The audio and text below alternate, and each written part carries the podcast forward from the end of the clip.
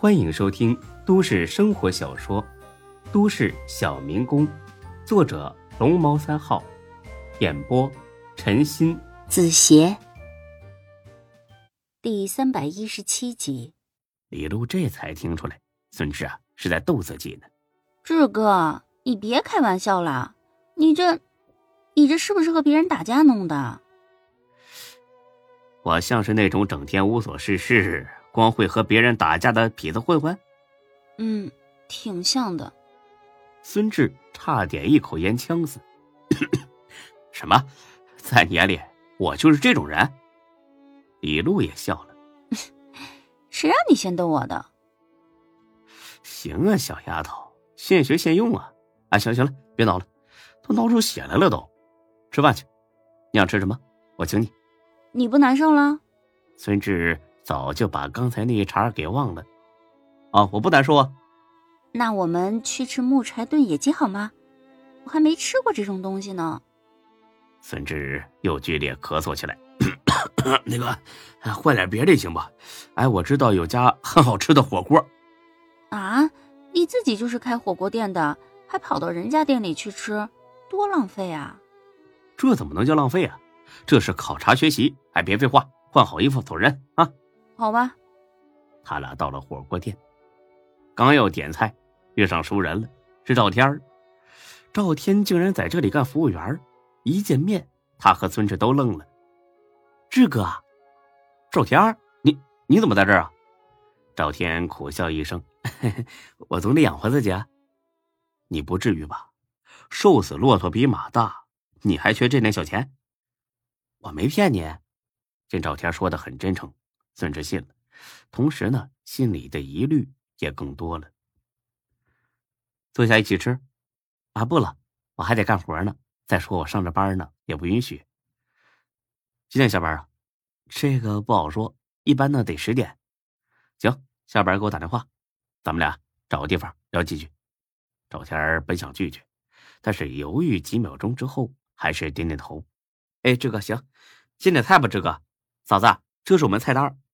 孙志敏锐的察觉到，听到“嫂子”俩字的时候，李璐的脸上划过一丝别样的神采。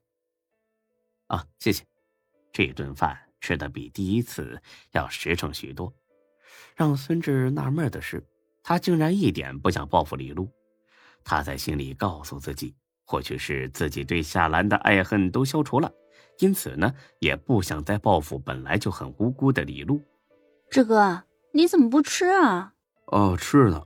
那个，今儿上班还顺利吗？顺利，同事都挺好，就是我们的小领导很凶。大家都说她老公在外面找了小三儿，所以最近少惹她，省得被她当出气筒。第一天上班就这么八卦？这个你就不懂了吧？工作之余总得找点话题嘛。对了，志哥，刚才那个服务员是你的朋友呀？这个还用问吗？那他怎么不去你的店里干活，偏偏跑这里来呢？啊，因为啊，我曾经抢了他的女朋友，所以啊，他非常恨我。那他还跟你打招呼？那都是装的。他上着班呢，他不敢得罪顾客。没听见下班后我们要找个地方聊几句吗？到时候啊，他就得骂我、打我了。那咱们快点吃，吃完就走。笑话，我会怕他？你当然不怕他了，我就是请你去看电影。啊，什么电影啊？《虫虫大冒险》。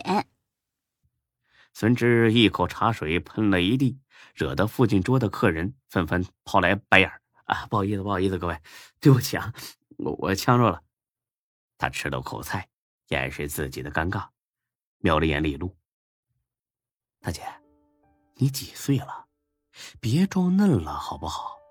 听名字就知道那是给小孩看的，还《虫虫大冒险》。哎呦我去，听得我起身鸡皮疙瘩。我本来就嫩，好不好？看着他嘟着嘴儿，有点撒娇的模样，孙志差点没把持住。不行，得悠着点别哪天一不小心把他给绊了。刚甩了夏兰，就把他表妹给上了。这要让才哥知道，那能笑话死自己。我不看啊，要看的话你自己去看去。那你干什么？只要你不去打架，干什么我都陪你去。真的？真的。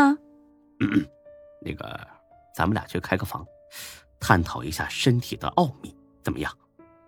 李璐愣了一下，脸红了。不去。你这人不守信用啊！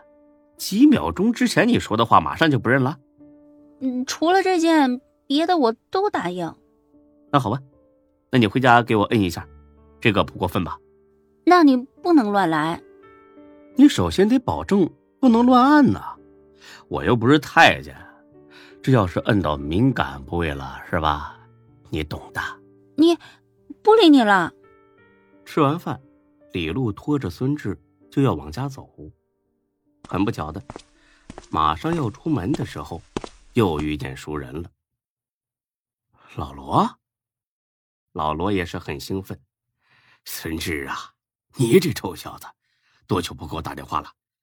简直就是不拿我当朋友啊！你不是说上新加坡旅游去了吗？我早回来半个多月了，好不好啊？那就怪不得我了，谁让你不告诉我的？好吧，我的错。哎呀，小夏呀，这段时间呢，孙志这小子是不是还到处沾花惹草啊？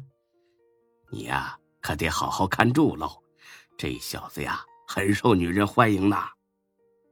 老罗把李璐当成夏兰了，因为老罗压根不知道这孙志和夏兰之间发生了什么，还以为他俩一直很恩爱。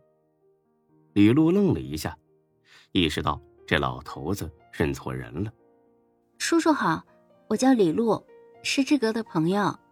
老罗吃了一惊，哎呀！